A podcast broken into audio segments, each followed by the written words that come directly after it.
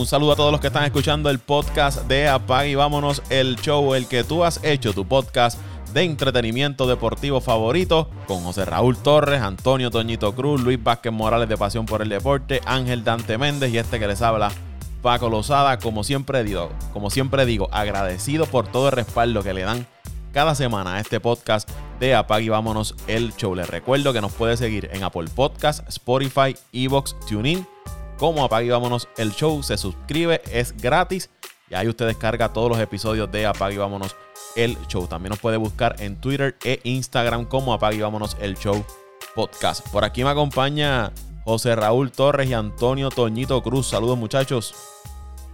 Saludos Paco, saludos a Toñito y saludos ¿verdad? a todos esos esa fanaticada que nos sigue día tras día, vuelvo y digo, día tras día, porque ya nos hemos quedado con, con el canto, con, con el podcast mañanero, que qué bueno es, Paco, la verdad el caso, pero ha fallado, lleva dos, dos días sin, sin tirar información, pero nada, eh, estaremos ready la, semana que viene para, para ¿verdad? continuar y, y, y poner al día a las personas eh, mañana tras mañana. Ah, muchachos, ahora hoy vamos con, con el este de la, de la Nacional. Hoy vamos a dejar que Toño hable un poco más.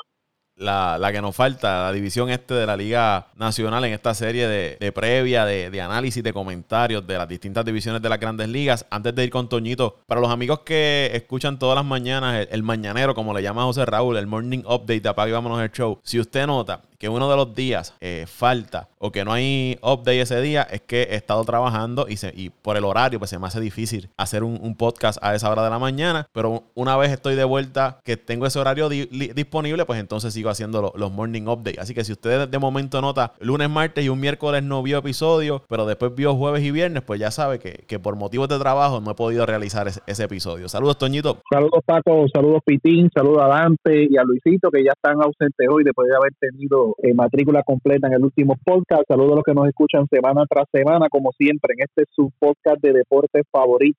El número uno, apaga y vámonos el show. Y hoy vamos a la más esperada, a la que más pasión va a levantar, porque aunque digan que no, es la más que seguidores que va a tener. Paco, abundando lo, lo, lo que lo acabas de decir del podcast mañanero, que para aquellas personas que, ¿verdad?, no encuentren el podcast mañanero, la solución para todo esto es suscribirse y cada vez que tú, cuando tú se, cuando usted se suscriba, cada vez que sube un podcast, le va a llegar la notificación a su teléfono laptop o cualquier cosa que, que usted esté utilizando para, para escuchar podcast. Vamos entonces a comenzar con la división este de la Liga Nacional. Como dijeron los muchachos, la que nos falta es una división que entre nosotros levanta pasiones. Vamos a comenzar con el equipo de, de los Marlins, que dieron la sorpresa la temporada pasada cuando lograron ir a los playoffs, al wild card específicamente, en una temporada que muy pocos esperaban que los Marlins estuvieran en, esa posición y que pudieran, pues, ¿verdad?, eh, llegar a los playoffs. Ellos terminaron segundos en la división con 31 victorias, 29 derrotas, jugando para 500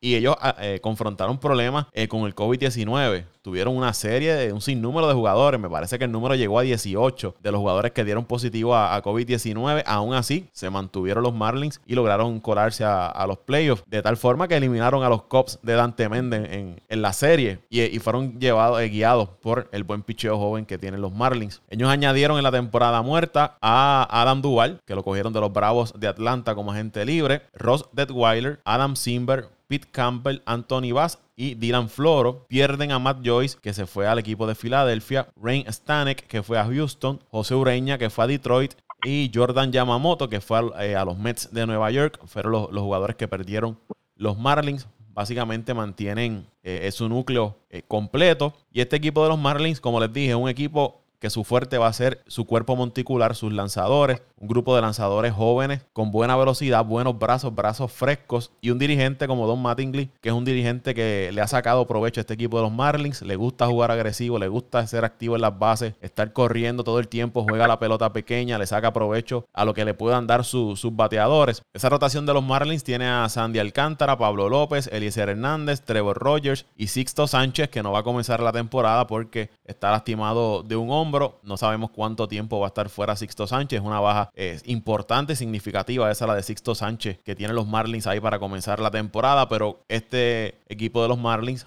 va a depender mucho de los brazos de sus lanzadores. So que veo que eh, una buena movida, tratar de proteger el brazo de, este joven Sixto Sánchez. Los relevistas, Anthony Vaz, Jimmy García, Dylan Floro, Richard Blear, John Curtis, Adam Simber, Ross Detwiller, Paul Campbell y Zach Pop serían los relevistas de este equipo de Miami. Los guardabosques, Corey Dickerson, Starly Marte, Adam Duval, McNarius Sierra y Louis Brinson. El campo corto, Miguel Rojas. Tercera base, Brian Anderson, que puede jugar tanto en los bosques como en tercera. La segunda base, Jazz Chis.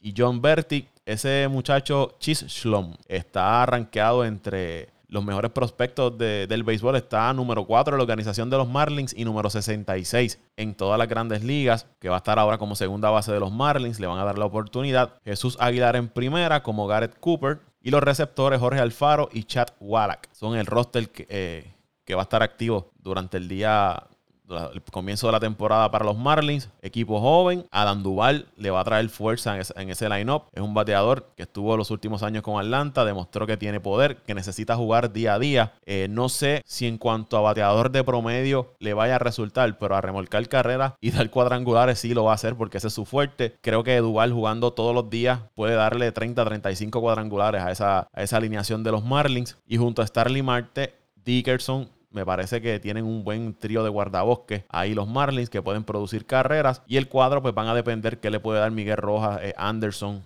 y Jesús eh, Aguilar. Y lo que haga este muchacho Chis Shlom en, el cuadro. Pero me parece que el fuerte de Miami va a ser sus iniciadores y depender del bateo oportuno y el, batazo largo de parte de lo que es Aguilar, Duval, Marte. Algo parecido. Yo veo a este equipo de los Marlins tratando de implementar un estilo de juego parecido al de, al de los Rays de Tampa. De Tampa. Sí, quizás no al nivel al que está Tampa, porque Tampa lleva ya tantos años sacándole provecho a ese estilo de juego, pero lo que vi el año pasado de los Marlins y lo que veo ahora que, me parece que ese va a ser eh, lo que el, fuerte del juego de, Miami esta temporada. Un estilo de juego parecido al de Tampa, sacarle provecho a los batazos oportunos. Si es hit, tratar de convertirlo en doble, robar base. Ese tipo de movida me parece que es la que va a ser el equipo de Miami. Va a ser un equipo peligroso en esa división, pero como está esa división, yo no los veo eh, escalando más allá de una tercera posición. Yo los tengo llegando últimos en la división, ganando cerca de unas 70 a 72 victorias, pero nos pueden sorprender y hacernos quedar mal. Ese es mi, mi pronóstico con los Marlins en esta división. Bueno, Paco, Toño, yo estoy, yo estoy en la misma línea tuya. Yo creo que este equipo, eh, primero, primero que todo, esta división eh, es bien, pero bien complicada. Yo creo que eh, me atrevo a decir, en la última década, y, y, quién sabe, en la historia del béisbol, esta va a ser una de las divisiones más complicadas para tú eh, analizar y para tú dar unos pronósticos desde, ¿verdad? Desde, desde principio de temporada. Porque para, para mí, y creo que para todos aquí, ¿verdad?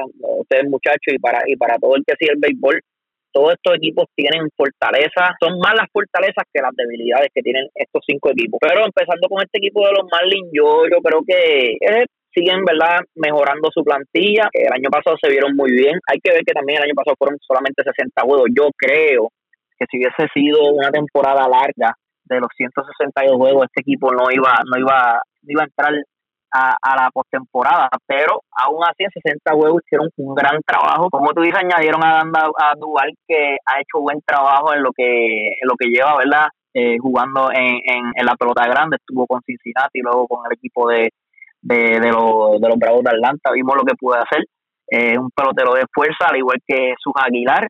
Eh, en este equipo, al igual que Tampa, buena comparación que antes de tirar el comentario ya lo tenía en la mente, pero es de estos equipos que también eh, le saca el máximo a peloteros, como en el caso de su Aguilar, que su Aguilar sí tuvo una gran temporada en Milwaukee, pero luego se fundió y fue a Tampa y sí puso unos números, pero no fue no fue su Aguilar que, que, que pudimos ver el año pasado.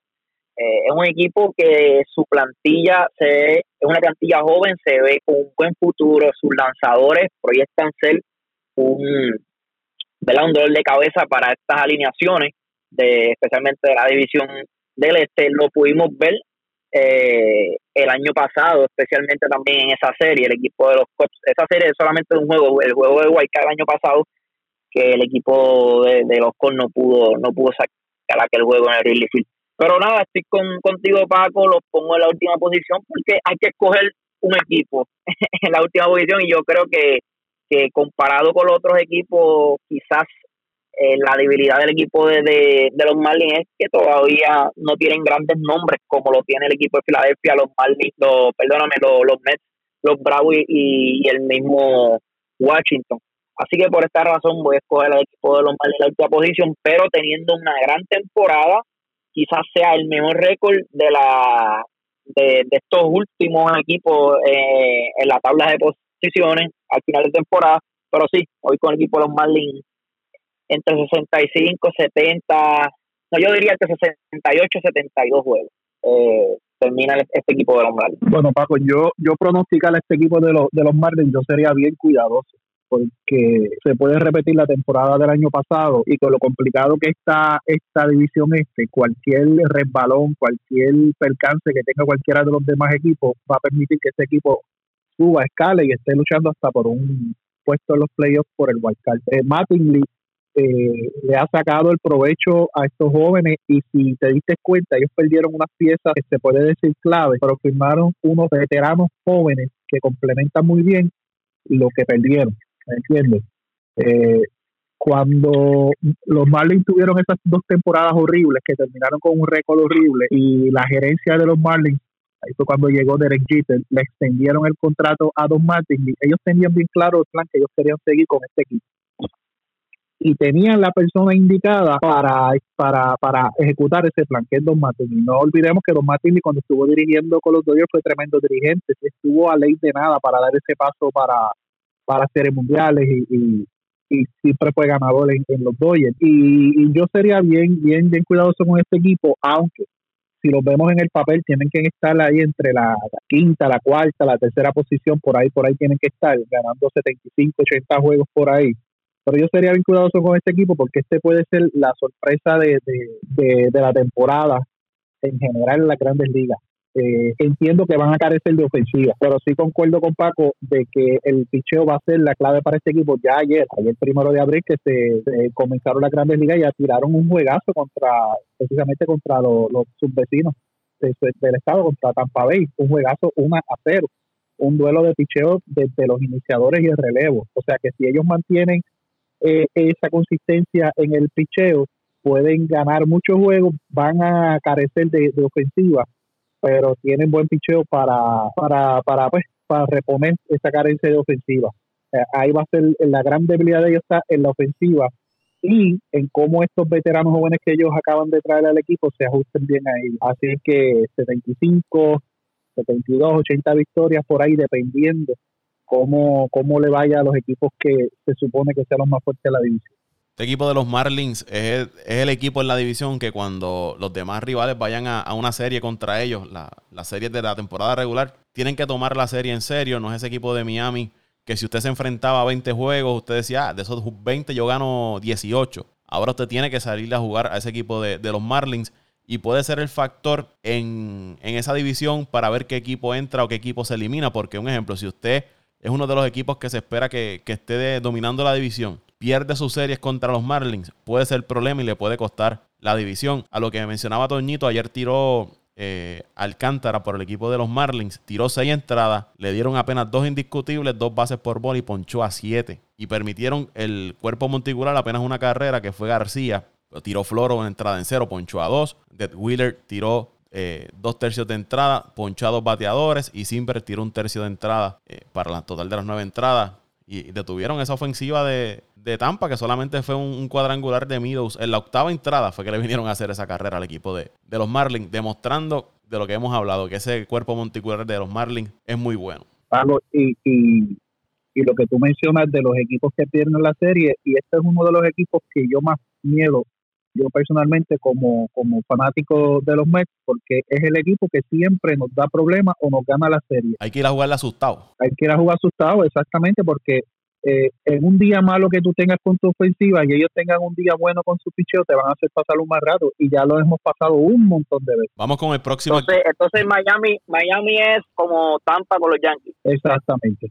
Le hacen pasar un mal rato a cualquiera y cuando le cogen la medida a un equipo, eh, no, no, le, sacan el puño de la cara. Ya para terminar con, con Miami, Trevor Rogers es su prospecto número 7, va a empezar en las mayores. Y Paul Campbell es su prospecto número 29 y van a empezar en las mayores. Así que estamos viendo ya esa transición del equipo de Miami, de darle espacio a, su finca, a sus novatos, a entrar al, terreno allá en, las mayores. Vamos a ver cuán, cuán efectivos pueden ser. Pero es un equipo de, de mucho Oye, cuidado. Este, otro dato que quería este, traer, que creo que es muy importante que las personas conozcan, que es que este equipo de Miami no tiene contratos grandes tampoco, Paco. Eh, es como un equipo bien parecido a, Seattle, creo que lo habíamos mencionado cuando hablamos de la división noroeste, que tiene buenos prospectos, que tiene ya jugadores que son atractivos de ver y, y su y su cómo es su su, su finanzas eh, están bien para lo, en las próximas campañas que, que no te esté raro de que este equipo ya en el año que viene o en dos años abra la libre abra perdóname la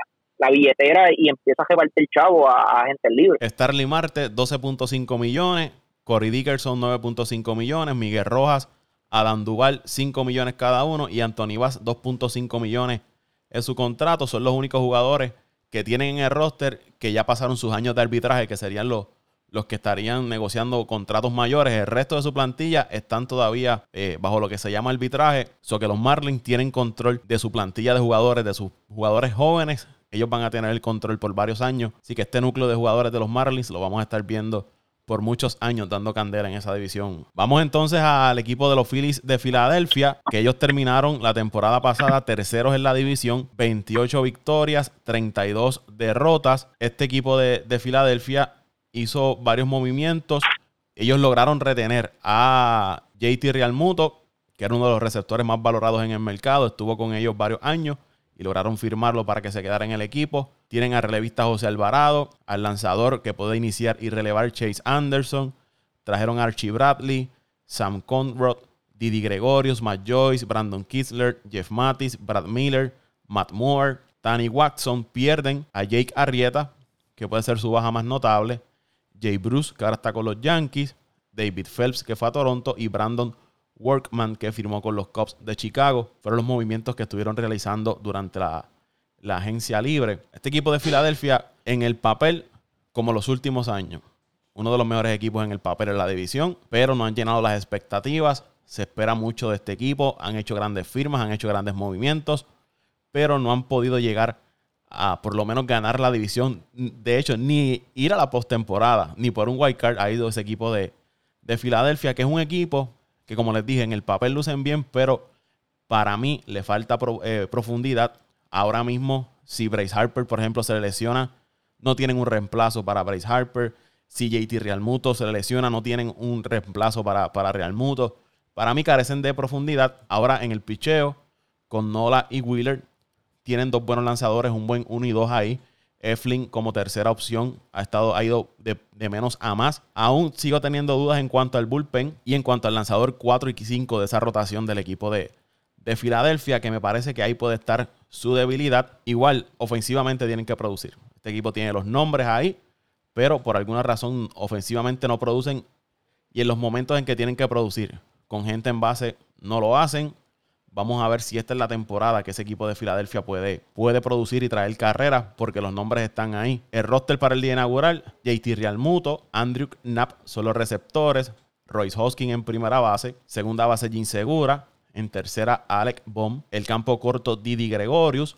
Los guardabosques, Bryce Harper, Andrew McCutcheon, Roman Quinn, Adam Hazley y Matt Joyce. Los utilities, Brad Miller y Ronald Torreyes. La rotación, Aaron Nora, Zach Wheeler, Zach Eflin, Matt Moore, Chase Anderson. Y los relevistas, Archie Bradley, Héctor Neri, José Alvarado, Connor Brogdon, Brandon Kinsler, Vince Velázquez, Sam Conrad y David Hale. Es la, el roster para el día inaugural del equipo de, de Filadelfia que vencieron a los Bravos en el día inaugural en 10 entradas, 3 caras por 2, con la regla de corredor en segunda base y una jugada magistral que hizo Jim Segura eh, atrapando una pelota de espalda casi en el bosque central. El talento está ahí, pero ¿será este el año de los Phillies de Filadelfia? ¿O veremos otra temporada de excepción de este equipo de, Filadelfia? Yo los voy a dar a llegar entre terceros y cuartos de la edición ahí, eh, cuartos o terceros, cerquita ahí de esa tercera y, cuarta posición. Los veo ganando entre unas 80, 79, 82 victorias por ahí ese equipo de, de Filadelfia, pero tienen que demostrar. Tienen que demostrar. Eh, y no, ya con lo que he visto en las pasadas temporadas es más que suficiente para, para no tener muchas esperanzas en este equipo de Filadelfia. Y digo eso porque la plantilla es prácticamente la misma. Estuvimos hablando el año pasado que esté en la ciudad de, Los Salados. Tiene esta ciudad tiene un brujo porque todos sus equipos están prácticamente la misma, renovando su plantilla, el de, el de fútbol americano, el de hockey, el de baloncesto, todos están renovando su plantilla y no han tenido suerte. Yo entiendo que esta va a ser una temporada mucho mejor que la pasada para, para Filadelfia. Como tú dices, están los nombres, están los números. Eh, entiendo que Giraldi le va a sacar provecho a, esa alineación, pero su gran interrogante es eh, su defensa. Tienen una defensa, yo creo que de las peores, por no decir la peor de la grandes ligas, y tienen uno de los peores eh, bullpen de relevo de las grandes ligas. Ese ha sido su problema toda la temporada. Sus iniciadores llevan los juegos hasta la tercera, hasta la quinta, sexta, séptima entrada, empate, eh, con ventaja, eh, perdiendo por poco, y en las entradas últimas su, su bullpen bota el juego. Esa ha sido la debilidad y el problema es que no, no hicieron nada, nada, nada por mejorar su bullpen. Eh, yo lo tengo, este es otro equipo que yo te diría que es como Miami, difícil de predecir, porque tiene todo para estar arriba, pero hace todo por estar abajo, hace todo lo posible por estar abajo. Eh, vamos a, considerarlo por, por, por lo que hay en el papel para pues para tener una base más, más clara de cómo poderlos este, medir. Y vamos a ponerlos ahí Paco entre tercero posiblemente segundo dependiendo cómo se, se desempeñen 82 83 victorias jugando más o menos para 500 uno o dos juegos arriba uno o dos juegos abajo de 500 pero es que va a depender de cómo ese bullpen eh, se desempeñe además de que tienen unos lapsos de carencia ofensiva horribles que también fue otro gran problema de ellos el año pasado tenían unos lapsos de carencia ofensiva donde la ofensiva no aparecía en los juegos y, menos tarde en, los juegos cuando las villas cuentan. Así que tercero, cuarto, posiblemente segundo, es que son bien impredecibles. Es un equipo bien impredecible como está esta división que es la más complicada de todas las grandes ligas. Eh, bien difícil este predecir algo seguro con ellos. Sí, la bien usted, muchachos. Yo creo que, este equipo de los Phillies, eh, su alineación es tremenda. Eh, quizás su, su cuerpo monticular no es que sea el mejor, pero tampoco no está muy lejos de... Hace el trabajo, hace el trabajo y más cuando tú tienes una alineación así, tú, tú no tienes que tener una, una cotación, ¿verdad? Como la tiene el caso como el de los Mets, el mismo, el mismo, los mismos Doyle, porque con esta ofensiva tú puedes ganar el juego. Eh, yo creo que sí, su talón de Aguile vuelve a ser el bullpen. Eh, ayer lo hicieron muy bien. Eh, yo creo que van a depender mucho de lo que haga José Alvarado en esas entradas, séptima, octava entrada, cuando los juegos se pongan un poco apretados. De hecho, estaba escuchando una entrevista donde Joe Girardi dijo, lo que vieron hoy en el juego de, de Filadelfia Atlanta, lo van a ver muchas veces cuando se enfrentan equipos de esta división, eh, de, de la división del Este, como lo vimos también en el juego de Tampa y Miami, que aunque aunque Tampa no está en esa división, pero fue un juego cerrado vamos a ver muchos juegos cerrados y esto puede ser factor para que este equipo de Filadelfia vuelva a caer porque su bullpen no es el mejor y como dijo Toño, no conectan ese batazo importante, no traen esas cajeras en los momentos clave y esto puede ser, eh, eh, eh, ¿cómo, lo puedo decir? Eh, un, me puede, puede, decir, puede ser factor para que este equipo pierda juego en los momentos ¿verdad? grandes, especialmente en esa última entrada. Así que me voy con ustedes, pongo a este equipo en la cuarta posición, veremos a ver. Yo creo que va a ser una temporada de mucho, de mucha, yo diría, después del resultado de esta temporada, pueden haber muchos cambios de esta franquicia, empezando con el mismo dirigente Joe Girardi, que ya creo que lleva dos campañas con este equipo. Yo creo que, que esta va a ser la última oportunidad para él eh, de demostrar al menos de llevar a este equipo a Wildcard. Y otros jugadores también como, como lo son. De hecho ya, ya ellos ellos firmaron a Real Mundo y el mismo Harper. Pero hay otros jugadores por ahí que, que están ya mismo para para terminar sus contratos y puede ser de e, este año puede ser de mucho verdad de mucha toma de decisiones de esta gerencia eh, al, al terminar temporada. Vamos a ver cuál es el resultado pero yo no creo que vaya a ser uno positivo y los vuelvo a poner cuarta posición. Para que tengan una idea, en el primer juego de ellos, eh, Hoskin dejó cinco corredores en base y Gregorius dejó cinco corredores en base. Entre los dos, eh, la mitad de los corredores en base que dejó el equipo, ellos dos tuvieron 10 de los 20 del equipo de, de Filadelfia. No, no hay bateo oportuno en ese equipo de, de Filadelfia. Oye, 20, 20 corredores dejando en base, eso es un montón. Óyeme, eso es lo que estábamos hablando. No llega a la ofensiva, a la ofensiva en los momentos clave. Esos son un montón. De sus prospectos van a estar arriba al comenzar la temporada. Connor Brogdon, su prospecto número 22, que está como, como relevista. Vamos con el otro equipo, que son los Nationals de Washington. Llegaron últimos en la división con 26 victorias, 34 derrotas, aunque hicieron un avance al final de la temporada, ganando, me parece, 7 de los últimos 10 juegos. Pero no fue, no fue suficiente. Un equipo que se vio afectado por lesiones, tuvo problemas de COVID, sufrieron la baja en la temporada muerta de aquella temporada de Anthony Rendón, que se fue al equipo de, de los Angelinos. Ellos hicieron movimientos, trajeron a Alex Ávila, el receptor, al relevista Luis Avilán. Hicieron un cambio para traer a Josh, eh, Bell a primera base. Firmaron a Brad Hunt eh, firmaron a John Lester, eh, Kyle Schwarber, retuvieron a Ryan Zimmerman, trajeron a Jeremy Jeffres y a Geraldo Parra, lo retuvieron. Pierden a Drubal Cabrera, a Sean Doolittle, Adam Eaton, Brock Holt, Aníbal Sánchez, Kerr Suzuki y Michael Taylor. Ellos trataron de, de compensar esas salidas de jugadores que tuvieron con otros jugadores.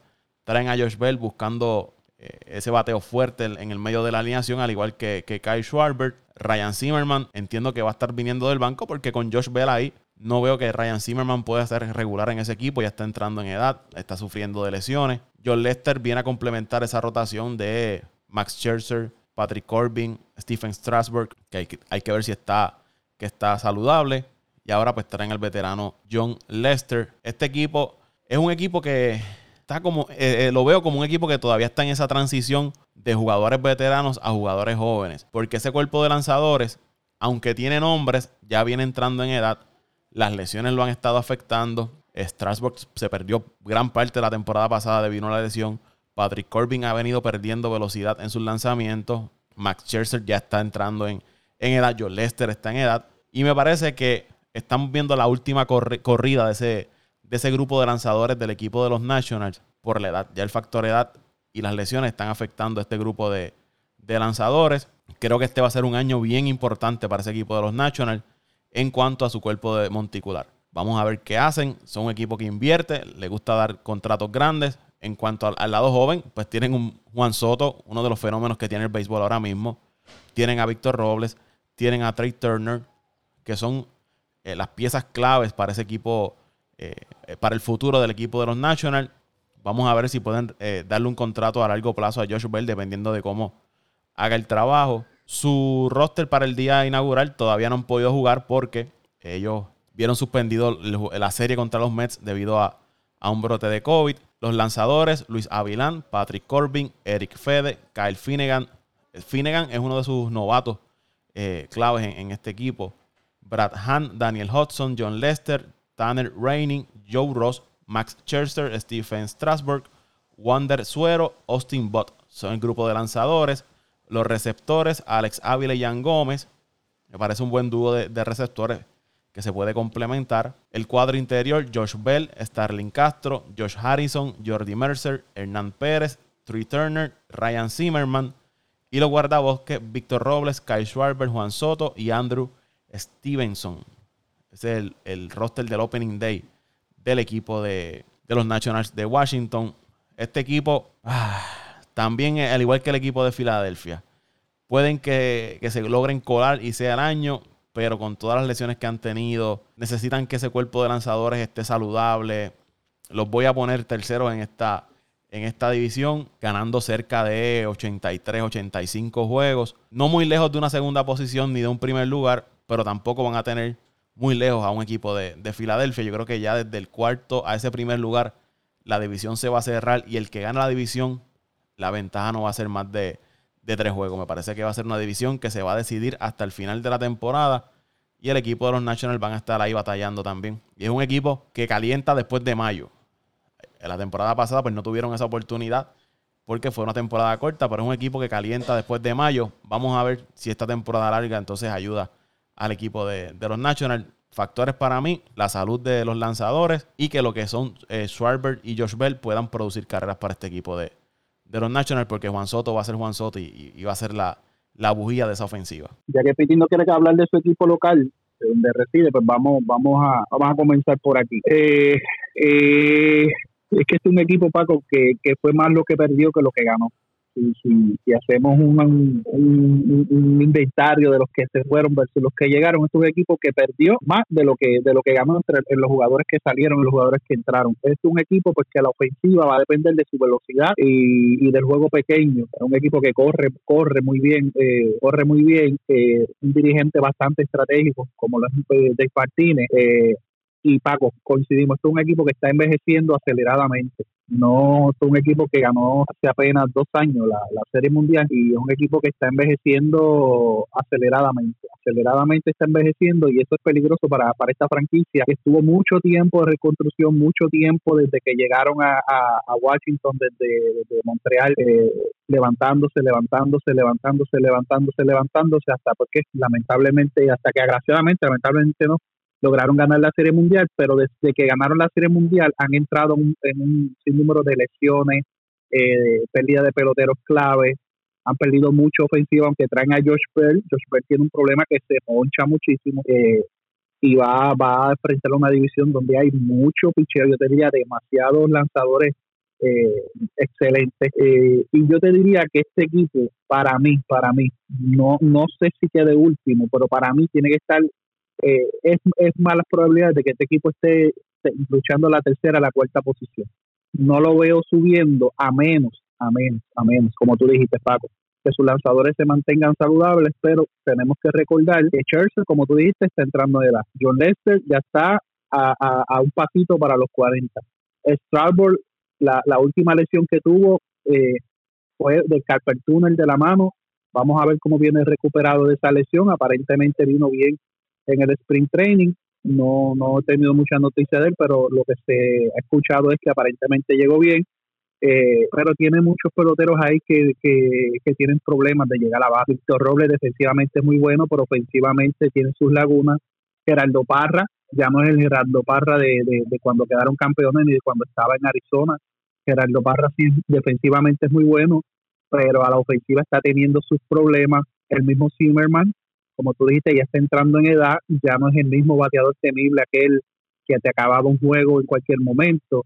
Eh, dependerá mucho de, de, Robles, eh, perdón, de, Soto, de Turner y de lo que pueda traer eh, Jan Gomes, que eh, para mí va a ser el, el, el, el, receptor número uno, porque ya Alex Ávila también está entrando en edad. Es un gran receptor, pero ya no es aquel Alex Ávila que defensivamente era excelente, ofensivamente nunca ha sido un gran eh, receptor ofensivo.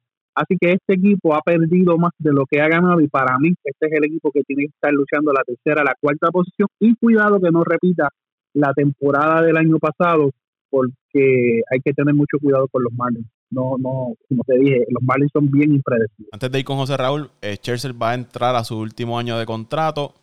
Después de esta temporada va a ser agente libre. Estamos hablando que ya tiene 36 años y eh, se te pasó a mencionar, Toñito, a, a, Kyle Schwarber, que es un bateador de fuerza, pero no es un bateador de contacto y también se, tiende a ponchar mucho. Me gustaría, me gustaría que estuviera aquí Ángel Méndez para que diera sus impresiones sobre Schwarber. Eso es otro paquete. Este, Dios quiera y este año tenga un repunte, pero... Bueno, según Dante y José Raúl está de testigo, ese era el fenómeno de los Cops. Fue el fenómeno en el año el 2017 de campeonato, del 2017 en adelante ha sido total decepción. Y ni tanto, porque tuvo dos o tres tornitos ahí que dio dos o tres y qué sé yo, pero yo recuerdo que Dante siempre, bueno, no, no, a mí me enseñaron no hablar, no hablar del que no está, ¿verdad? Ah, vamos a dejarlo para cuando él esté.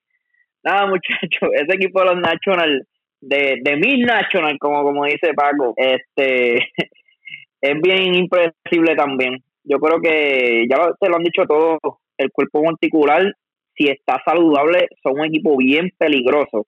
Y no tan solo en la, en la serie regular, sino es un equipo que si tú lo dejas entrar y ese cuerpo multicular está saludable, hay que tener mucho cuidado, porque te vas a enfrentar con un Chelsea que aunque esté entrando en edad, no se nos olvide que Verlander todavía casi los 40 años sabemos lo que puede hacer. Y yo no tengo duda de que Chelsea eh, todavía le queden al menos sus dos o tres temporadas sólidas. Este, te va a enfrentar un Chelsea, un Leicester que si logra estar saludable hasta final de temporada, eh, la experiencia está ahí. Y al igual tienen a Corbin también, que no sé si lo mencionaron, este eh, tremendo lanzador. Sabemos lo, lo, lo, lo que lo que eh, pudo hacer allá en, en Arizona. Y el mismo Strasbourg, que yo creo que es de, de todos estos lanzadores, es el más importante para la para verdad para para para tener una buena temporada para su para su uh, resultado este en, en, en, en, la tabla de posiciones eh, nada también creo que su Albert debe tener un poco mejor de temporada creo que en Chicago tú tienes un poco más de presión de la que tienes aquí en Washington eh, va a seguir siendo este este jugador ponchón pero pero sí entiendo que, que va a tener mejores números que en Chicago y y si Bell tiene los números que tuvo hace dos años, junto con Juan Soto, y unos mejores números de Swalbert, y también está por ahí Turner, yo creo que esta alineación, no sé, no podemos sacar de, del mapa esta alineación, es una de las mejores también. Eso es, si cuentan con, los números de, vuelvo y te digo, de Bell y el mismo Swalbert. Así que yo creo que su talón de Aquiles quizás es relevo, yo no veo que este relevo sea tan fuerte. También lo tuvieron problemas, que el año del campeonato yo recuerdo que su relevo, no, era, no era el mejor, pero supieron utilizar a Corbin eh, eh, como relevista, al mismo Strasbourg en aquella serie, pero entiendo que este equipo debe quedar, sí, también tercero, pero si se mantienen saludables, no se duerman y que puedan entrar en un wildcard o hasta ganar la división. Eh, pero los voy a dar tercero, los voy a dar tercero ganando unos 86, 88 a 90 victorias. Así que me voy con el equipo de, Washington en la tercera posición. 90 victorias, estamos hablando de un equipo posible. Perdóname, 80, dije 85 a 90. Porque es que, es, que, es que yo estoy seguro, yo estoy seguro. 90 victorias, el que tenga 90 victorias y gana la división, ese Piti. Por eso dije que tercer lugar si quedan tercero debe estar entre los 85, porque estoy casi seguro que este equipo que quede tercero no va a estar más de seis juegos de la primera posición. Eh, si vamos a dividir la primera posición contra hasta la cuarta posición, que yo creo que, el, el, el, que quede cuarto va a estar a unos 8 a 10 juegos, pues entiendo que el que, quede tercero debe estar entre los 5 o 6 juegos. O sea que el que gana la división debe estar a los 90, por eso pongo al equipo de Washington entre 85 a 90 victorias. Unos, unos 90 victorias. Si tienen, o sea, si tienen los problemas de lanzadores, pues van a terminar entre 85, 84 quizás, pero no. Yo no veo este equipo ganando menos de 80 juegos, definitivamente no los veo, ni tampoco ganando más de 92, 95 juegos. Definitivamente es una división tan cerrada, como yo dije hace unos minutos, del cuarto al primer lugar, no me sorprendería que la ventaja sea por menos de cinco juegos. Ahí va a haber una pelea eh, de principio a fin. Y equipo que caiga temprano, ese es el que más, más apretado se, las va a ver.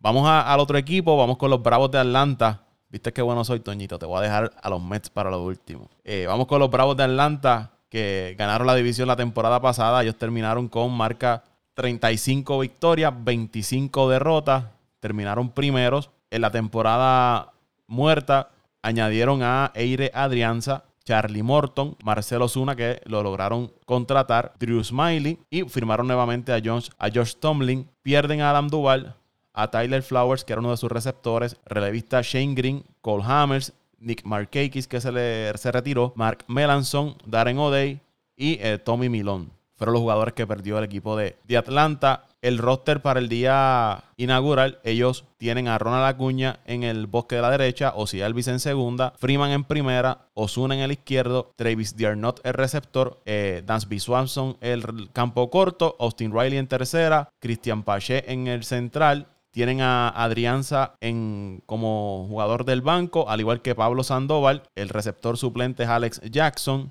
Y el otro guardabosque, su cuarto guardabosque es Ender Inciarte. Cuanto a los lanzadores, Max Fried Ian Anderson, Charlie Morton, Drew Smiley serían los iniciadores. El quinto iniciador todavía lo, irán a, incluir más adelante en la temporada. Se espera que Mike Soroka se integre a la rotación a mitad de abril o principios de marzo, de mayo. Viene recuperándose de una lesión de Aquiles. Los relevistas, Tyler Matzket, AJ Minter, Chris, Martin, Will Smith, Nate Jones, Huáscar Ainoa son algunos de los relevistas que va a tener este equipo, como yo, igual que Job Stomlin, que va a tener el equipo de los Bravos de Atlanta, que es un equipo que va a depender mucho de lo que le pueda dar sus iniciadores. Creo que ofensivamente van a estar ahí con ese, ese line-up y retener a Osuna fue bien importante para el equipo de Atlanta porque es ese cuarto bate que va a proteger a Freddy Freeman, lo que pueda darle el novato Christian Page en ofensiva, porque defensivamente es uno de los mejores, muchos lo consideran el mejor guardabosque defensivo entre todos los novatos de las mayores, pero ofensivamente ahí es que puede tener un poco de debilidad. Lo que él le pueda dar va a ser importante. Austin Relly tiene poder, pero tiene que ser más consistente en cuanto a bateo de, promedio. Y en los lanzadores, ¿qué puede darle Drew Smiley? ¿Qué puede traerle Charlie Morton? Que son los que llegan nuevos. Y que el novato Ian Anderson tenga una temporada como la tuvo al finalizar la temporada pasada. Si tiene algo igual o parecido, pues los Bravos van a estar bien. En cuanto a su rotación, si yo fuera a ver una debilidad de este equipo de Atlanta, definitivamente es el bullpen. Perdieron piezas claves como Green, como Melanson, como O'Day, que firmó con, con los Yankees, y apostaron por darle la bola a cerrar los juegos a Will Smith o Chris Martin. Van a estar eh, alternándolos, pero entiendo que perdieron profundidad en su bullpen en cuanto a lanzadores de experiencia, lanzadores veteranos que ya han estado en situaciones de juego y han trabajado bajo presión. Van a darle la oportunidad a lanzadores jóvenes, lanzadores sin experiencia, a ver qué le pueden dar, que quizás a mitad de temporada, dependiendo de cómo sea ese bullpen, no dudo que estén realizando algún tipo de movimiento. Parece que la, gerencia del equipo aguantó un poco el presupuesto eh, para firmar lanzadores del bullpen porque dejaron ir tres piezas claves ahí en, su bullpen, no, no, decidieron retenerlos. Vamos a ver cómo trabaja ese bullpen de Atlanta, pero si vieron una, debilidad, sería especialmente el cuerpo de, de relevista de los Bravos de Atlanta, yo los tengo llegando primeros en la división, ganando entre 90 a 92 victorias, pero no muy lejos va a estar ese segundo lugar. Eh, importante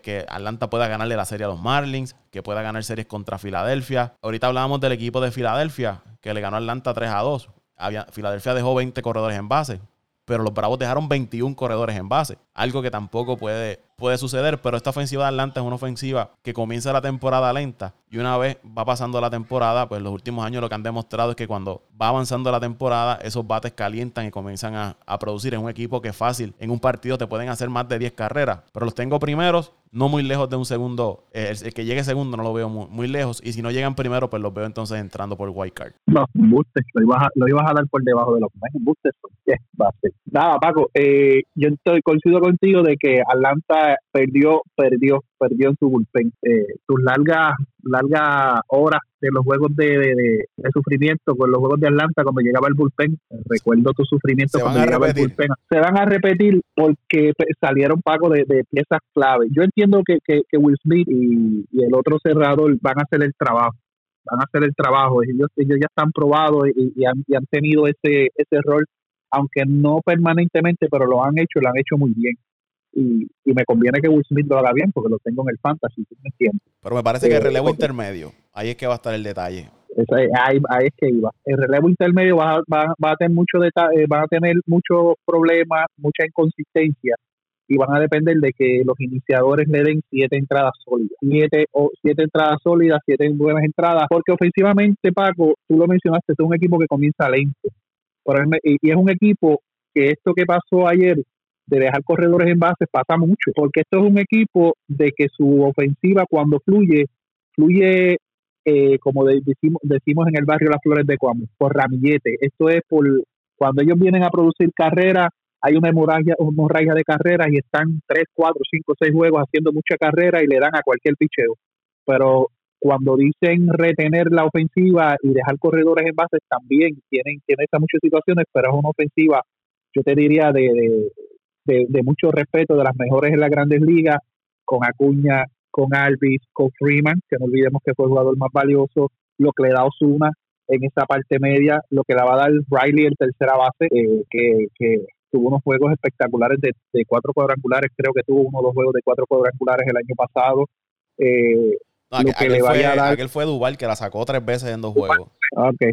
Pero Riley, Riley es otro, otro bateador que tiene muchísima fuerza y cuando conecta la pelota la manda al tercer piso sin ningún problema. Pero lo que te dije es bien inconsistente. Tienes a ¿no? que aunque no es un súper eh, receptor ofensivo, hace bien su trabajo y, ha tenido un resurgir luego de que los Mets lo descartaron porque tenía problemas en el brazo, que para mí fue un error. Aquella vez que lo dejaron, se fue a, no sé si fue, no recuerdo qué equipo se fue, lo dejaron no, pero antes de Tampa estuvo en otro equipo, lo dejaron libre. Exacto, los Dodgers lo dejaron libre, fue a Tampa, tuvo resurgir de su carrera y luego lo, llegó a Atlanta y, en Atlanta le, le, dio otro giro a la receptoría. Yo entiendo, Paco, si coincido contigo, entre 88 a 92 victorias tiene que estar este equipo luchando la primera, las primeras dos posiciones de la, de la división. Esto es un equipo que ha mantenido prácticamente su núcleo de jugadores eh, unidos por mucho tiempo, que han ido progresando, que como hablamos hace una o dos temporadas atrás, se adelantó el, el plan de, de, de, este equipo, es un equipo que se esperara que ahora este año o el año pasado eh, eh, es que estuviese eh, desarrollándose y, explotando al máximo, pero este equipo ya viene dos, tres años atrás eh, adelantando su desarrollo y, y, hay que contar con este equipo para largo, a menos que hagan lo que siempre hace la gerencia de Atlanta, que por no invertir empieza a regalarlos como, como pescado a bomba, a precios de pescado a bomba. Pero, pero entiendo que están entre 88 a 92 victorias. No lo veo menos de la segunda posición, a menos que tengan una temporada típica y entonces caigan más abajo. Bueno, muchachos, eh, si hay algo que a mí me gusta del equipo de Atlanta es que son un equipo que ha demostrado en los últimos años consistencia, especialmente de su de sus peloteros de nombre como Freeman, el mismo Acuña Junior, eh, Alvis creo que tuvo una temporada que no fue la mejor, pero pero se, se, mantiene también saludable. Él estuvo lastimado. Estuvo lastimado. Alvis se perdió un mes de temporada la temporada pasada. Pero era es un equipo que si tú miras las estadísticas en los años anteriores se han mantenido, mayor, la mayoría de estos jugadores se han mantenido con estadísticas similares. Eh, la misma cantidad de cuadrangulares, la misma cantidad de jugadas. Paco me puede corregir, pero por lo menos sus bates grandes se han mantenido así y el año pasado la ayuda de Osuna fue bastante, eh, yo diría bastante, yo, creo que Osuna trajo al equipo ese plus. Este equipo ya era ofensivo, pero le trajo un plus a, este equipo y a esta alineación. Eh, añadieron a Pablo Sandoval, que de hecho ayer conectó un cuadrangular. No me sorprendería que Pablo Sandoval tenga buenos números con este equipo de, los Bravos. Quizás no, no va a ser, no creo que sea aquellos números que, tenía en, los gigantes de San Francisco, pero hacer el trabajo, venir del banco, eh, llenar ese ese roto de cuando verdad eh, tengan jugadores lastimados o jugadores eh, buscan eh, cuando el dirigente busca descansar a sus jugadores yo creo que, que Pablo Sandoval puede mejorar mejorar sus números en este equipo. Yo creo que sí el picheo Paco lo mencionó su bullpen especialmente quizás sea su, su talón de Aquiles pero los iniciadores, aunque no son unos iniciadores comparado con el equipo de los Mets y el equipo de los Nationals, que tienen los, los mejores iniciadores en esta división, son iniciadores que hacen el trabajo y, son jóvenes, que quizás todavía no, no han demostrado o, o no, está, no, no están en, su pick y, y posiblemente veamos mejor rendimiento y mejores números de estos, de estos iniciadores. Así que, y con la ayuda de Morton, creo que Morton es una gran firma. Quizás no sea el mismo Charlie Morton de Houston y Tampa, pero eh, no se lastima y, sabemos que en la serie eh, es otro. Eh, yo creo que, este equipo Atlanta se quedó igual. Vuelvo te digo, la consistencia es lo que los va a poner nuevamente a, a luchar el campeonato de la Liga Nacional como lo hicieron el año pasado. Y por esta razón, y tengo dos razones. La consistencia como han jugado los, años anteriores y porque el año pasado puse a los Mets por encima de Atlanta, este año no va a ser lo mismo. Así que voy a poner al equipo de Atlanta ganando la división por tercer año consecutivo o cuarto año consecutivo, Paco. Cuarto. No sé, cuarto año consecutivo. Así que se va a ver, se está viendo lo mismo que pasó allá en los 90, cuando los Mets ganaron yo no sé cuántos cogidos, cuántos campeonatos cogidos, creo que fueron 12 campeonatos de división corrido, yo no sé cuántos fueron, perdona, los Bravos, 10, ¿qué dije? Los Mets. Los Mets, los Bravos, perdóname, 14 campeonatos cogidos. Así que me voy con el equipo de Atlanta ganando cerrado, yo diría, no más de cuatro juegos de esa división, de tres a cuatro juegos, lo más. Eh, no me sorprendería que, que se decida el último fin de semana eh, esta división.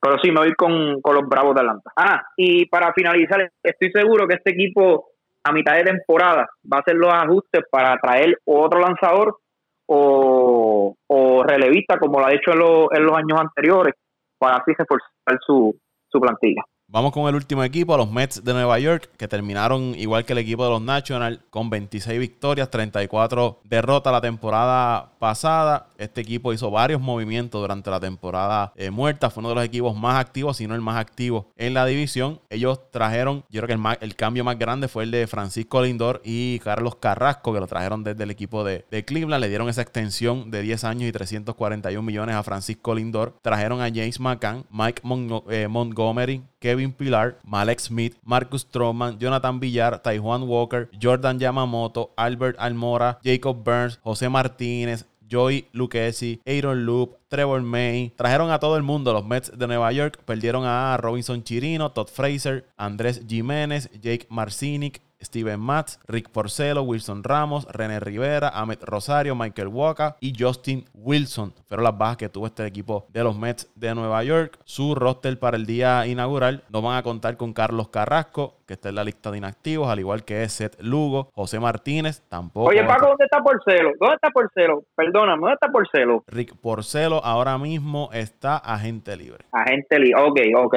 Sí, cuando mencionaste a Porcelo, como que, como que eh, tenía, tenía que, hacer un stop porque no, no recuerdo que haya firmado con nadie. Y, y sea como sea un nombre, un nombre que está en el mercado. Y es uno de los lanzadores. Hay todavía quedan algunas piezas disponibles en el mercado de especialmente lanzadores que no son superestrellas, pero que pueden eh, complementar algún equipo que le haga falta una que otra pieza. Y por eso es uno, uno de esos lanzadores. Siguiendo con, con los Mets, tienen a José Martínez, va a estar en la lista de inactivos. Eh, también está en la lista de inactivos. Se espera que a mitad de temporada, Toñito me puede corregir, se, se reintegre a la, franquicia. Los receptores, James McCann, Thomas Nido. El cuadro interior, Pete Alonso, JD Davis, Luis Guillorme, Francisco Lindor, Jeff McNeil, Jonathan Villar. Y los outfielders, Albert Almora, Michael Conforto, Brandon Nimo, Dominic Smith y Kevin Pilar. Y en cuanto a los lanzadores, Marcus Stroman, Taiwan Walker, David Peterson, Trevor May, Joey Lucchesi, Aaron Loop, Robert Giselman, Jeuris Familia, Edwin Díaz, Jacob DeGrom, Miguel Castro, Delin Betances y Jacob Burns. Son los lanzadores de los Mets de Nueva York. Este equipo de los Mets,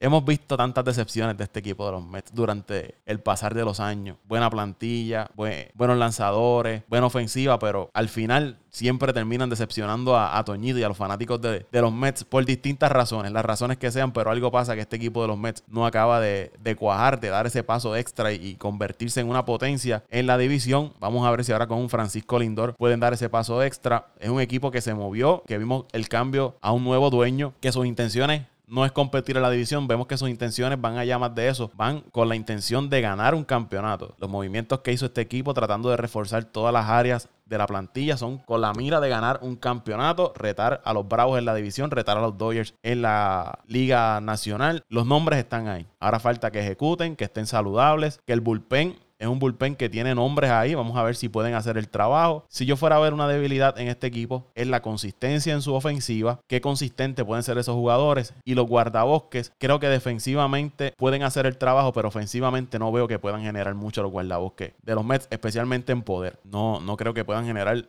poder suficiente esos guardabosques. Smith tiene poder, Conforto puede sacar una que otra bola, pero de ahí en adelante Kevin Pilar no tiene fuerza, Almora no tiene fuerza, Nimo tampoco. No, ahí creo que, que tienen una debilidad en cuanto a poder. Hay, necesitan que Pete Alonso sea el Pete Alonso aquel que sacó 50 pelotas en una temporada, que Jeff McNeil siga con la consistencia que tuvo las temporadas pasadas y que jugadores como Jonathan Villar, ya sea viniendo del banco, puedan, puedan producir. Y al igual que necesitan ofensiva de sus receptores. Es otra área que los Mets han tenido problemas los últimos años. Y cerrar los partidos. Otro, otro, otro detalle de los problemas que han tenido los Mets es que no han podido cerrar juegos. Los veo llegando segundos en la división con unas 86, 88 victorias. Pueden estar rozando las 90, pueden llevarse a la división, no, no, no lo descarto. Pero entiendo que es una temporada también para los Mets, para muchos de esos jugadores. O ganan la división, se meten a playoffs, o posiblemente estaremos viendo la próxima temporada un cambio en, esa plantilla de, de los Mets de Nueva York. Posiblemente obviamente Francisco Lindor se va a quedar ahí, va a ser la pieza clave de, esa franquicia, pero ya hay muchos nombres que me parece que la gerencia de los Mets va a ir perdiendo la paciencia con ellos si es que no producen en esta temporada. Y como le digo a Toñito fuera del podcast, es una temporada de ganar sí o sí, si no otra temporada de excepción para los Mets. Yo estoy, estoy, estoy contento estoy contento, estoy contento, estoy contento. Pero contento hasta todos los años. Y, y, y, esperanzado, nunca pierdo ni, ni la contextura ni todos la esperanza. Los años este, este, año te podría decir que somos mejor equipo, eh, mejoramos la receptoría. El año pasado tuvimos muchos problemas defensivamente y ofensivamente con, con Wilson Ramos. Tomás Nido todos sabemos que no es un receptor ofensivo, eh, es un, un, un receptor más defensivo y que es prácticamente el, se ha convertido, no sé si este año lo seguirá haciendo, en el receptor personal de Jacob de Eh, traemos a Macán, que es bueno a la defensiva y un receptor promedio a la ofensiva, pero un receptor promedio a la ofensiva consistente. Eh, mejoramos en el campo corto, tuvimos muchos problemas con, con eh, Rosario. Era la gran esperanza de los Mets, eh, se esperaba que se convirtiera en el campo corto eh, estrella de, que estaban buscando los Mets por mucho tiempo desde Rey Ordóñez y no llegaba. Y lamentablemente se esperaba que la temporada pasada y las últimas temporadas fueran sus, sus temporadas de despunte, no fue así. Eh, teníamos a Kenneth, pero para tú poder traer un pelotero de la de la del calibre de Lindor, tú tenías que salir de, tus mejores prospectos, que uno de ellos era Andrés Jiménez. Eh, ofensivamente mejoramos porque en, en, los, bosques, porque pues, mantuvimos a Smith, mantuvimos a Conforto, mantuvimos a, a Nimo y añadimos a Pilar. Pilar, además de ser un gran jugador defensivo, es un bateador de entre 270 a 280. No, Toño, tú, me perdonas, pero Pilar defensivamente ya no. No, no, no. Sí, no, no, no. Le queda. No, no, son un guante rojo ahí, fíjate eso. Le queda, le queda. No, no, lo, no, no lo subestimes porque le de, que Oye, velocidad es, la es uno de los peores defensores en los, en los bosques ahora mismo en las grandes ligas. Búscalo para que tú veas. Ah, bueno. Busca las estadísticas para que tú veas. yo te voy a decir que eso mismo decían de Joey Cora en Seattle, que era uno de los segunda bases que más errores cometía, pero era que era porque era uno de los de los segunda bases que más eh, terreno cubría y al eh, cubrir más terreno y llegar a unas pelotas que el, que el y unos batazos que el jugador promedio no le llega, tienen más, tienen más eh, oportunidades de hacer errores y eso es claro y eso es lo que pasa con Pilar. mejoramos en, el, en el relevo, lo mejoramos aunque salieron de uno, de uno, de una, de unas piezas claves como Wilson, que era su zurdo de oro, eh, logramos mejorar el, el, el bullpen. Ahora lo que falta, Pago, como tú dices, ah, mejoramos la rotación, aunque está fuera, Carrasco llegó, no va a estar mucho tiempo fuera, creo que una o dos semanas adicionales. Eh, traímos a, a T1 Walker, que no es un super lanzador, pero hace el trabajo. Eh, llega, llega ya entre junio y julio llega porque ya está, ya está en plena rehabilitación de su operación del, Tommy John. Eh, o sea que, que yo tengo mucha, yo siempre las tengo, pero este año no pierdo las esperanzas de, que los Mets hagan buen trabajo. Sí, no me, no me desilusionaría si este año no ganamos la división y, entramos por el wild card. No, no, no, no sería una desilusión para mí porque sé que es un año de transición y sé que es un año que todavía eh, el, equipo le faltaría acoplarse, pero estamos esperanzados, estamos esperanzados, muy esperanzados de, que vamos a tener una gran temporada. Yo los tengo igual que Atlanta, yo los tengo entre 88 a 92 partidos ganándole este año, eh, siendo un poquito más objetivo, porque va a depender, Paco, de la salud. De Grom siempre va a ser de Grom. Stroman está teniendo una pretemporada eh, de ensueño ni, ni yo creo que, desde que estaba en, Toronto no estaba teniendo una pretemporada como la que eh, una temporada con unos números como los que ha tenido aunque él no ha tenido malos números lo que ha tenido es mala suerte lo que pasa es que Stroman es un lanzador de, cinco entradas seis entradas no te da más de eso y todo está Paco en que el bullpen que sí tiene la profundidad sí tiene la, calidad en los lanzadores haga el trabajo y sepa cerrar los juegos si si Betance eh, Edwin Díaz el Lugo cuando se reintegre si no creo que va a perder la temporada completa, si no me equivoco, pero si se reintegran, reintegran en un momento de la temporada, si estos tres caballos son consistentes todos los días eh, y podemos cerrar los partidos, vamos, vamos, vamos a tener mucho éxito y vamos a dar de qué hablar. Nos van a tener que comer con pique, como dicen acá. Antes de ir con José Raúl, hay un factor y se llama factor cocheo en ese equipo. Dirigente, el año pasado lo vimos haciendo unas movidas eh, no muy efectivas. Yo lo mencioné, yo lo mencioné, no lo mencioné. No, me lo voy a mencionar porque no me gusta, como, como te dije, no me gusta, por eso no lo mencioné, por eso mencioné los peloteros, porque si el equipo gana, va a ganar por sus jugadores, por su plantilla, no por el dirigente. El dirigente no, no busca alternativas. Vamos a ver si este año cambia. Contra, no sean mezquinos, no sean mezquinos, Toño. Es que yo soy, yo soy sincero, Paco, o sea, yo soy sincero. ¿Cómo es posible que tú lleves cinco juegos dejando cogedores en bases y la ofensiva no llega y, esperando que el batazo llegue y ni, ni, ni, ni, buscas opciones, ni corres, ni tocas y a ver qué pasa. No, así no se puede. Así no se puede. Por eso mencioné los peloteros, no mencioné el dirigente. Yo soy realista. Bueno, mi turno. No, no voy a no voy a quitarle mucho tiempo, que quiero que también Luisito se sirva con la cuchara grande.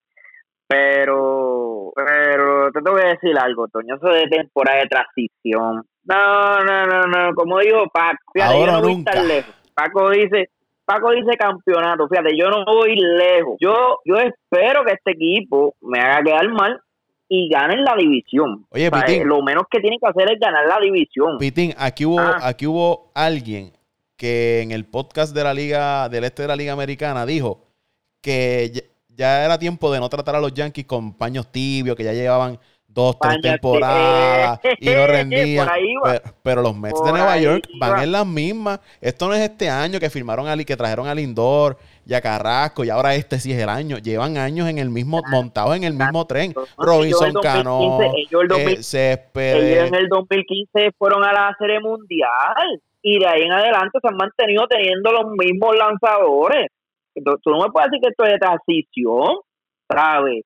Sí, tú me puedes decir que esta ha sido la mejor plantilla que han tenido en los últimos años, desde el 2015, pero no hay excusa para ni un white card, ni un white card agarraron esta gente en todos esos años. Y tú estás pensando ni en temporada con ese billete con todo ese billete que se han metido ahí esos jugadores y que ese dueño se ha vuelto loco repartiendo chavo y haciendo cambios y que tú te conformes con un card. No, señor, esto lo menos es una, una división y, y pelearse en esa serie, hacer buen papel en la serie. Yo le, le, se la podría dejar pasar que ganen la división y que tengan buena serie. No le voy a dar el campeonato, voy a ser bueno con ellos, voy a tirarle un poquito de, de, paño tibio, como dice como dice Paco, y como dijo ayer Luis, pero no, esto no es de transición, este equipo de los Mets tiene que ganar la división. Eh, Lindor, puertorriqueño, es lo único que yo quisiera ver que, Ahora que, hay que, demostrar. que, luzca, que luzca en ese, en ese equipo de los Mets. Cuando único voy a voy a, aplaudir es cuando Lindor este haga su trabajo, porque la verdad del caso yo siempre he admirado a Lindor, pero no le, no le, no lo voy a defender. Tiene que poner los números Lindor, tiene que batear cerca de los 300, empujar más de 100 carreras y, y tiene que sacar lo menos 25 a 30. Ay, qué bueno que se le cortó. Pusiste, hablando pusiste mute, Vitín. Sí, pues le puso el mute. Yo creo que le está entrando una llamada. Qué, qué bueno que se le mutió porque porque ya usted ve el odio que le tiene a los poderosos. Le habla con una animosidad, con ese odio. que me entró una llamada. Pero nada, tienen buen equipo. Si vamos a hablar de roster, este, la verdad el caso es que la llegada de Lindor yo creo que va a ayudar mucho este equipo. Lindor saludable, contrario al, al al, al loquito este que tenían dominicano, Céspedes, este, Giovanni Céspedes, cubano. perdóname, cubano, cubano, perdóname a mis hermanos dominicanos. Cuba, una vergüenza para los peloteros de Cuba, que la mayoría están haciendo un gran trabajo. De hecho, el, el MVP es cubano. La, una de las vergüenzas más grandes, Giovanni Céspedes, sabemos lo que hizo el año pasado, pero recuerdo por aquí que había unos loquitos que te acuerdas, Paco, el primer juego de la temporada oh, con el tubo cuadrangular, y estaban bailando, brincando, bebiendo, celebrando, y de ahí en adelante no hubo más de no, no, el problema fue que él dio ese cuadrangular y se desapareció, más nunca lo volvieron a ver en el, en el parque. Se desapareció Iván Se desapareció de la bola, se desapareció la bola y se desapareció y se desapareció él. No sabemos dónde. El fenómeno. Se llevó el billete, se llevó y que hizo, hizo quedar en ridículo a la gerencia, a los jugadores, a todo el mundo. Y entonces había uno por ahí apoyando, apoyando ese. Oye, Paco, si un pelotero asiste en mi equipo, yo no puedo apoyar esa payasada. ¿sabes? Yo no puedo estar brincando y celebrando mojones. Mira, yo mejor hubiese perdido ese juego que para celebrar a ese payaso de Giovanni Céspedes. Pero nada, así son los fanáticos de los meses. Pero les voy a dar, yo creo que van a entrar por el wild card. Es lo es que no, no, no, lo menos la división, pero pero van a hacer ah. quedar mal a vez a la gente y a sus fanáticos, pero van a entrar por el wild card porque es que la verdad este hostel, este hostel es imposible que este equipo no no no entre. No, hay excusa, no, tienen excusa, no tienen excusa. No, no, una temporada mala es un wild card. Temporada mala. A sus corazones y eso mismo que tú estás diciendo de los meses, mismo es lo que le aplica a los Yankees. Eso mismito. Pero pues, Yankees habla y él se está hablando ahora de tu equipo. Ah, ahora no, ahora no, ahora no. Ah, Pero nada, bueno, adelante. hasta aquí vamos a dejar el, podcast. Hasta aquí este podcast. Gracias a todos por haber estado con nosotros. Queda alguien más, pero no hay nadie por ahí. Por ahí Dante no vino. Él sabe que cuando íbamos a hablar de los meses. Él es un charlatán porque no quería hablar, no quería hablar del otro equipo porque sabe que tiene miedo, tiene miedo por ahí de, unos Nationals, de unos Phillies, están la, eh, la verdad es que eh, no tengo no tengo excusa. Eh, me, me excuso con ustedes, les pido, eh, eh, ¿verdad? me excuso, me excuso, no tengo, no tengo razón de, que haya pasado lo que pasó, pero aquí estamos. Eh, no voy a, no puedo hablar de los cinco equipos porque no, no, no tenemos el tiempo, pero estamos hablando ¿Sabe, Luis, Luisito, sabes que si hubiese sido radio, ya se hubiese acabado el tiempo y, no, no hubiese tenido oportunidad de hablar. Lo sé, lo sé, lo sé, lo sé, pero y yo sé que tú estabas por la de cortarme, pero no, no lo voy a permitir. no lo voy a permitir, no lo voy a permitir. Oye, familia, estamos hablando de posiblemente la división más, más ah, poderosa ya empezamos, ya empezamos. Pero es que yo no estoy echando excusas, mi santo. Yo ayer te dije unas cosas porque hiciste referencia a las cosas, a, lo que yo mencioné ayer. Seguro que sí, no se puede ir con paños tibios. No se puede ir con paños tibios con ningún equipo, en ningún análisis que tú hagas. Yo, yo voy a ser objetivo en este, en, en este análisis que voy a hacer ahora mismo.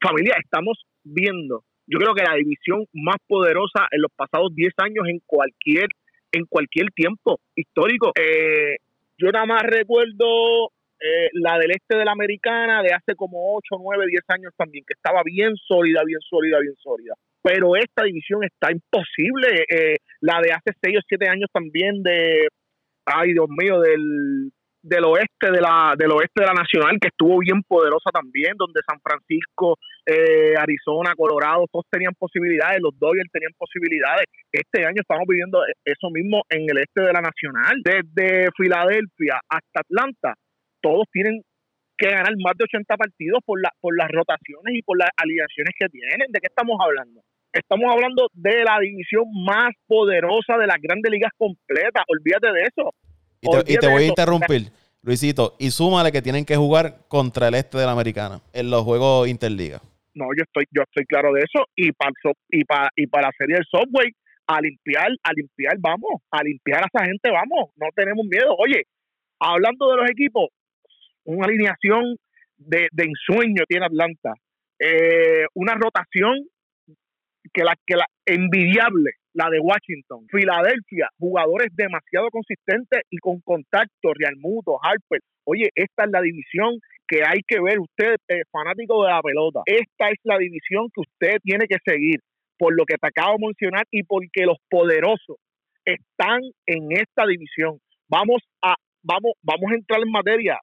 Paco, este Toño, hermano de la vida, que nos corre sangre azul y naranja por las venas. No podemos seguir viviendo del eh, que puede ser, no, no, no, no, coño, este es el año de dar el tablazo, de darle el puño a, la mesa y decir, esto es de nosotros, tenemos un gran equipo, tuvimos unas grandes adiciones eh, en la temporada muerta, eh, tenemos un gran equipo, un gran equipo joven, tenemos juventud, tenemos, tenemos los nombres, tenemos los nombres, que eso es importante, tenemos los nombres, que eso es importante. Al final del día, aquí lo que importa es ganar.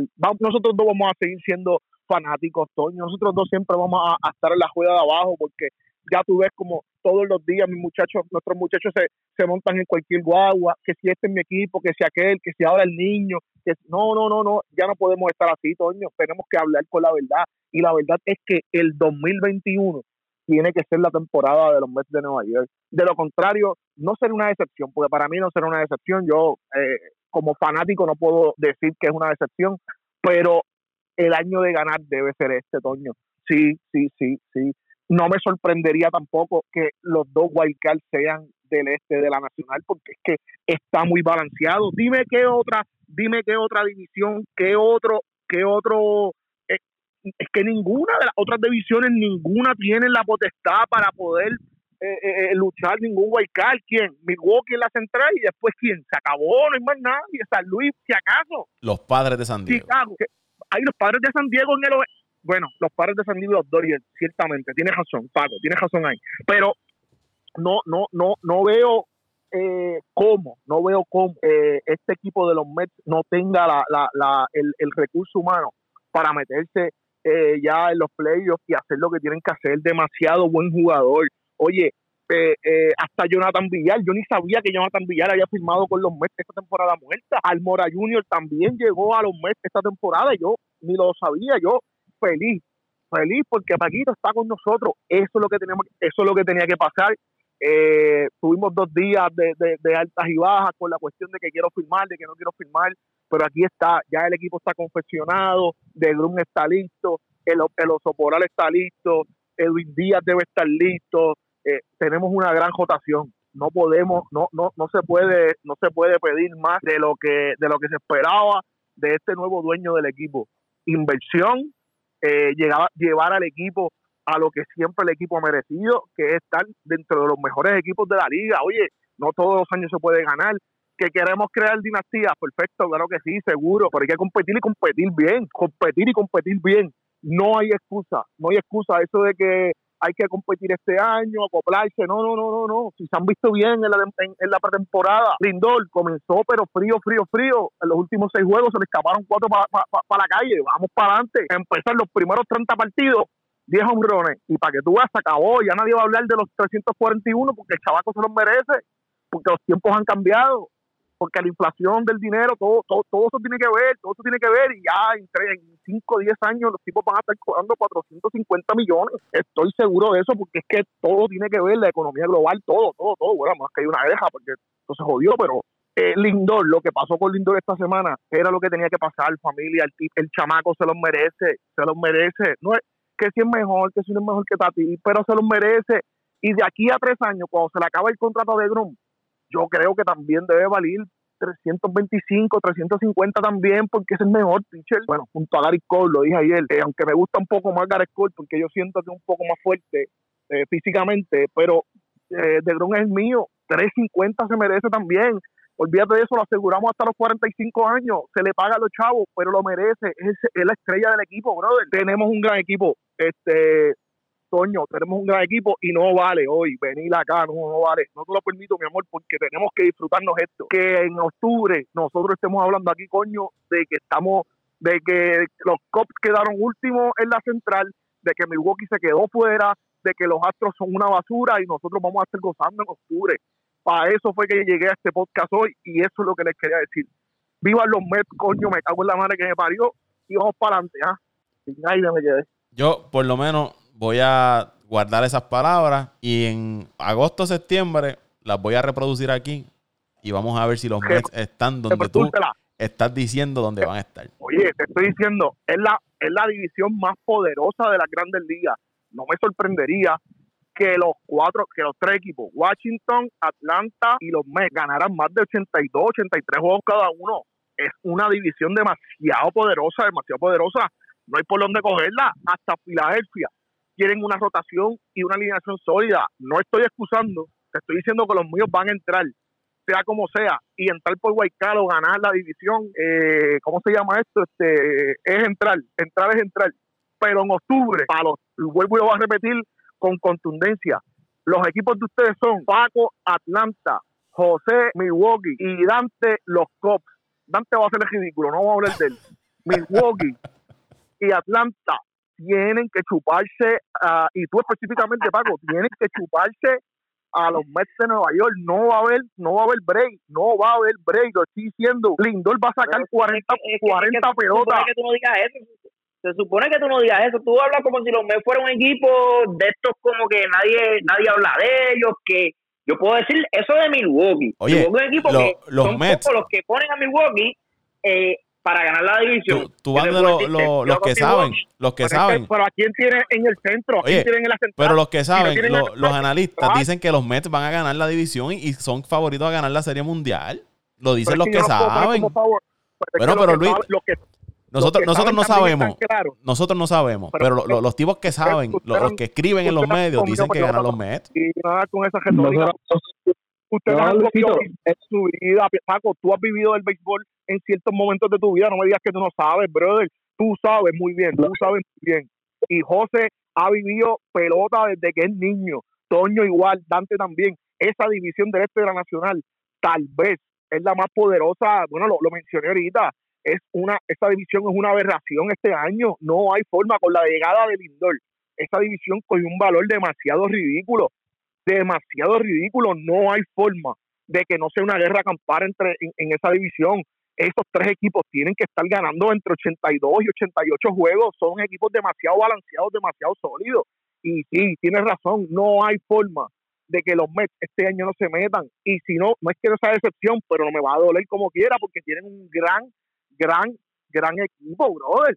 Tienen un excelente equipo y la división va a estar tan y tan y tan sólida que posiblemente pase eso que te estoy mencionando. Se van a estar ganando entre ellos el tiempo. A quien no le veo es a Miami, que tienen, aunque tienen buenos jugadores, hicieron un par de firmas nuevas. eh, eh, digo, no firmas nuevas, sino que cogieron un cachivache de por ahí, que les llegó también el que era primera base de José hace una o- una o dos temporadas. Eh, pero ese, e- esa división es muy poderosa, Paco. Yo estoy seguro que entre Nueva York, Washington y Atlanta están los ganadores, está está el ganador de la división y de los posiblemente los dos White Cards y se puede colgar San Diego o, o, o los, o, o los Dodgers. No voy a hablar de San Diego porque San Diego ayer por poco le ganó, le ganó a Arizona, a- Arizona arrastrado, arrastrado. Ese niño de ustedes no sé qué vaya a pasar. Yo le deseo lo mejor por Caratini, pero olvídate de San Diego. Una temporada larga, 162 juegos. En agosto y septiembre es que sabremos. Eh, y acuérdate, Luisito, no importa lo que nosotros hagamos, siempre ellos le van a encontrar la falla porque ellos son de todos los equipos menos de los Mets. Eh, son 20 ellos tienen 29 guaguas. Usted, de verdad, que, Sí, sí, sí. la verdad que es que yo, de verdad, yo no pierdo la paciencia, de verdad. Puede, puede haber un familiar mío jugando con los Mets y no lo voy a apoyar. Arriba, Met, coño. Que sea un año de grande, coño, que no pudimos disfrutar de esta primera serie inaugural. Que sea un año de, de, de, Hasta, para, eso, hasta para eso está salado. Hasta para eso tenemos mala suerte. Vamos a ver qué pasa, vamos a ver qué pasa. Bueno, hasta aquí este podcast de Apague y Vámonos el show. Espero que lo hayan disfrutado. Gracias por el respaldo. Ya están lo- las cinco previas, los cinco análisis de las cinco divisiones anteriores. Y ahora con estas son las seis divisiones de las grandes ligas, donde damos nuestros pronósticos, quién gana la división de todas las distintas divisiones que hay en el béisbol de las grandes ligas. ¿Dónde lo siguen en las redes sociales? Bueno, como siempre, a mí me siguen en arroba Antonio Cruz 528 en Twitter, arroba Antonio Cruz 528 en Twitter y vamos a ver cuál es la que tira Pitín hoy, porque hoy no está Dante, hoy no hay, no hay mensaje de un Eh, eh, Mensaje de código de eso que ellos tiran ahí codificado, que solamente ellos entienden. Arroba, arroba, arroba José R. Torres con dos E en Instagram. Oye, y a mí me pueden seguir en mis todas personales, Luis Vázquez Morales, joven Pasión por el Deporte TV, Pasión por el Deporte TV en Facebook, Twitter e Instagram, para las dos, para mis redes personales y para las de las de deporte. Ahí me siguen arroba Paco Lozada PR en Twitter, arroba Paco Lozada PR en Twitter y al podcast en las distintas plataformas donde usted puede escuchar su podcast, Apple Podcast, Spotify, Evox, TuneIn, iHeart, ahí está Apague y Vámonos el Show y en Twitter e Instagram como Apague y Vámonos el Show Podcast. Será hasta la próxima semana. Vámonos el show.